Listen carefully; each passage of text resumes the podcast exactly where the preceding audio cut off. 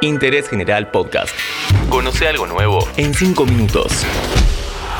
Kick Off.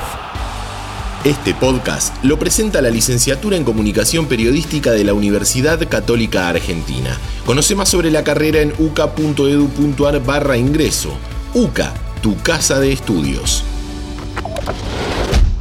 Hola, ¿cómo están? Sean todos bienvenidos y bienvenidas a un nuevo podcast de interés general.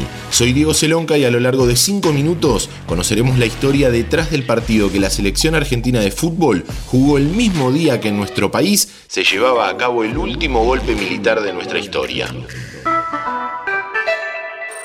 El 24 de marzo de 1976 se produjo un golpe militar que derrocó a María Estela Martínez de Perón, más conocida como Isabel Perón, quien era la presidenta de nuestro país desde el 1 de julio de 1974, día que muere su esposo y mandatario de la Argentina, Juan Domingo Perón. Se comunica a la población que a partir de la fecha el país se encuentra bajo el control operacional de la Junta Militar. El golpe se dio pasada la medianoche del 24 y un ratito antes, en un estadio monumental poco poblado, River le ganaba a Portuguesa de Venezuela por 2 a 1 en un partido que correspondía a la Copa Libertadores de ese año. Desde ese día todos los contenidos que se publicaban en los diarios, salían en la radio o era transmitido por la televisión, tenían que contar con la autorización de la Junta. Durante la mañana de ese día los militares asumieron formalmente el poder, mientras Isabel Perón era trasladada a Neuquén. A 13.000 kilómetros de Buenos Aires se encuentra Chorzów, ciudad polaca que pasaría a la historia por albergar el amistoso que nuestra selección de fútbol jugaría el mismo día del golpe de Estado. Los dirigidos por César Luis Menotti estaban realizando una gira por Europa, preparándose para la disputa del Mundial que dos años después se iba a llevar a cabo en nuestro país. El 20 de marzo, en la ciudad de Kiev, hoy Ucrania, Argentina le gana a Unión Soviética por 1 a 0 con gol de Mario Alberto Kempes. Cuatro días después se da la presentación en esa ciudad industrial del sur de Polonia, donde Argentina gana 2 a 1 con goles de Héctor Escota y René Houseman.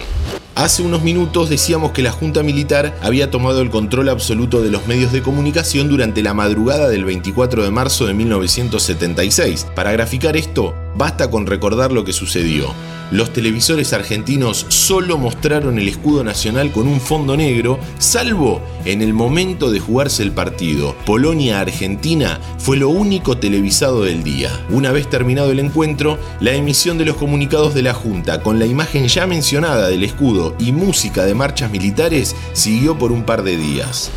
El partido fue el único evento que se permitió televisar en un día en el que se prohibieron los espectáculos, las transmisiones y los programas de televisión en toda la jornada. Todo menos lo detallado en el comunicado número 23, que anunciaba que a las 13.30 Canal 7 y a través de la cadena nacional seguiría las vicisitudes del partido entre Argentina y Polonia. La voz encargada de relatar el partido fue la de Fernando Niembro. Otro periodista, en este caso José María Muñoz, aparece señalado como que fue él quien le dio la noticia de lo que sucedía en nuestro país a la delegación nacional. Algunos jugadores dicen que se enteraron antes del partido, pero que había llegado la orden de Videla de tener que jugar. Otros afirman que se enteraron después de ganarle a Polonia.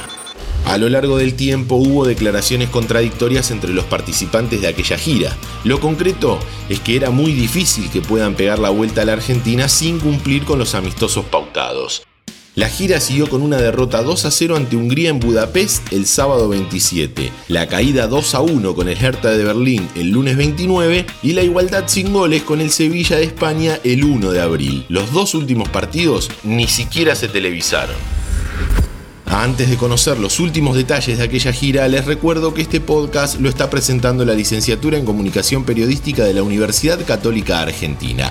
Conoce más sobre la carrera en uca.edu.ar barra ingreso. En el partido con Unión Soviética, Daniel Alberto Pasarela debutó de manera oficial en la selección mayor, luego de tener un paso por los juveniles. Además, quedó para la historia la frase lanzada por César Luis Menotti, luego del triunfo contra la por entonces poderosísima selección polaca el 24 de marzo tiene que ser un día inolvidable para nosotros, haciendo alusión obviamente al resonante triunfo argentino.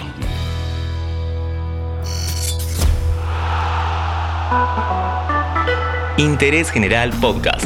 Encontrarnos en Spotify, en Instagram y en interésgeneral.com.ar.